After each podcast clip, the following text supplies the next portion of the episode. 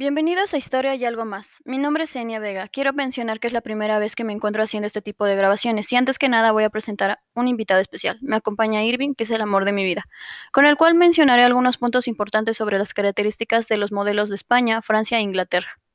Primero debemos mencionar que una de las características del modelo español se debió a la combinación de los recursos que eran proyecciones iniciales, de excepcional magnitud, producto de los componentes generales del absolutismo ascendente y la conquista colonial del Nuevo Mundo.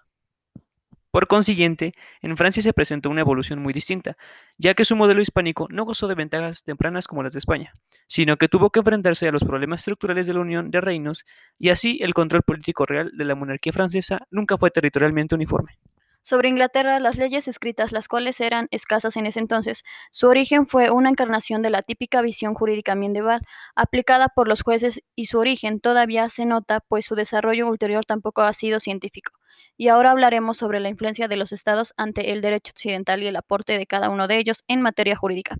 Como podemos observar con la apertura forzada al contexto internacional y la imposición de los tratados desiguales, es decir, que se intentó copiar el modelo occidental del derecho para poder hacer frente a las amenazas de otros países del occidente, por lo que el fin fue la legitimación del poder imperial y la codificación que buscó promover un comercio tanto a nivel local como a nivel internacional, y por último implicó el primer acercamiento hacia el derecho occidental.